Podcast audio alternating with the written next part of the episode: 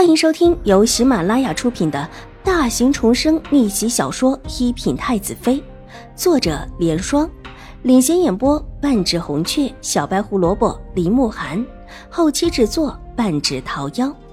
喜欢宫斗宅斗的你千万不要错过哟，赶紧订阅吧！第三百六十七集，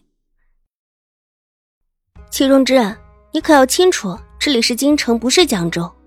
父亲也只是一个小官，而你更什么也不是。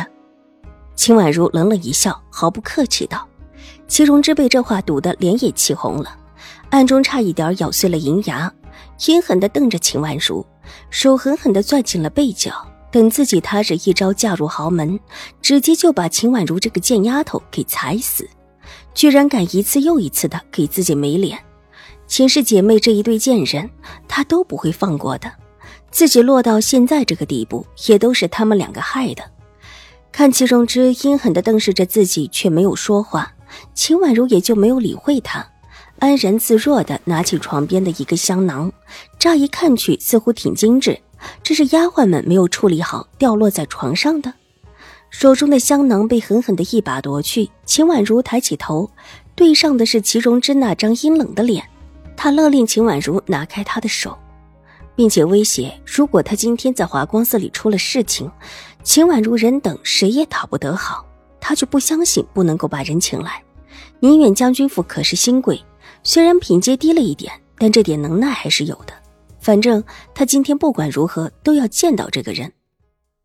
二小姐，那位贵公子请来了，老夫人问问您，可以让他过来给齐大小姐看病了吗？门外突然传来段嬷嬷的声音，屋子里的两个人都愣了一下，互看一眼之后，两人脸上露出截然不同的表情。齐荣之是大喜若狂，秦婉如是若有所思。还不把人请进来？齐荣之喜难自禁道：“想不到这事居然这么的简单，秦玉茹居然没骗自己。”段嬷嬷，稍等一下，再请这位公子过来。是。二小姐，段嬷嬷道，之后便是离开的声音。齐荣之气的想把桌子上的茶杯砸在地上，一个婆子居然敢不理会自己。帮你们小姐整理一下。秦婉如站起身，转身往床帐后躲去，一边吩咐春意、春熙：“不必落下纱帐，一会儿还得看色。”齐荣之娇羞的道。秦婉如脚步一顿，之后便无语的往里走去。齐荣之还真敢肖想这位，也不看看自己什么身份。上一世的时候，他之所以会娶自己，是因为他当时身体已垮，而自己不过是一个冲喜的女子罢了。至于身份，根本就不在意。但这一世，以文西池的身份和才名，又岂是齐荣之可以肖想的？也不知道是谁给了他这一份妄想，居然还让他赖到了祖母和母亲这来。不过秦府就这么几个人。细想起来，其实也就不难察觉。玉洁替秦婉如拿了一张凳子进来，秦婉如就坐在纱帐后面。外面春意、春熙一起动手整理床铺，重新的摆放凳子，乱成了一团。齐荣之还欣喜的让他们准备新的茶水。原本没什么事情的，这会儿倒整出许多乱事来。听得外面段嬷嬷的声音传来，里面才稍稍安停下来。请见。齐荣之柔声道，身子往后一靠，越发显得娇弱不堪。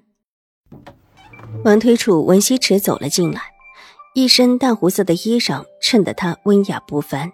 他的长相原就很出色，行走之间优雅自如，天气的贵气和儒雅使他看起来很吸引人，脸容温和，又让他能够引起别人的好感。温公子，请坐。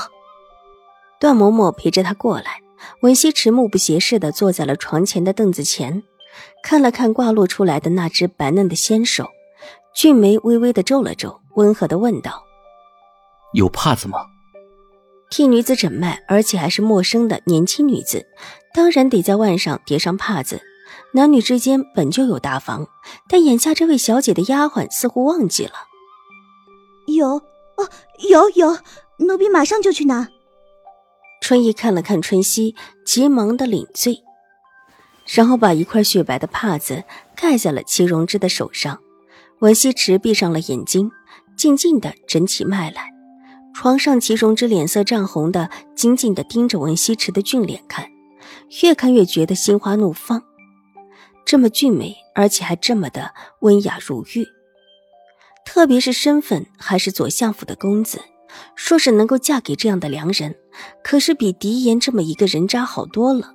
不对，是好太多了，简直是要上天了。这世上怎么会有这么温文文雅的男子？而且长相俊美出众，祁荣之觉得自己的一颗心都要跳出来了，喜不自禁。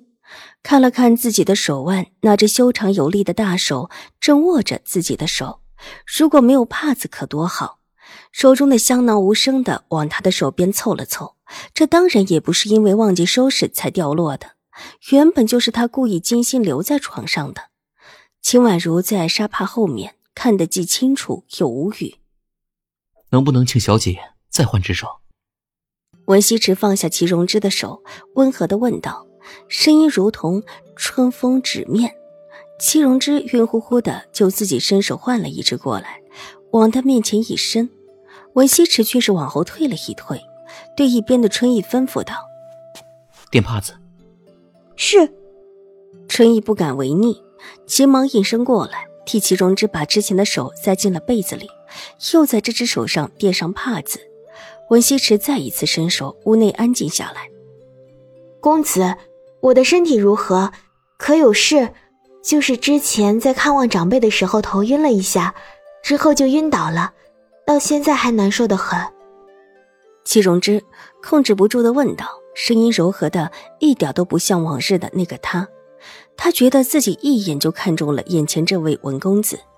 也决定了要嫁给这位文公子的想法，文西池的眉头微不可见的皱了皱，然后神色自若的放下祁荣之的手腕，目光划过背面上那个鲜艳漂亮的香囊，缓缓的抬头：“这位小姐，可以看看你的脸色吗？”“可以。”戚荣之娇滴滴的。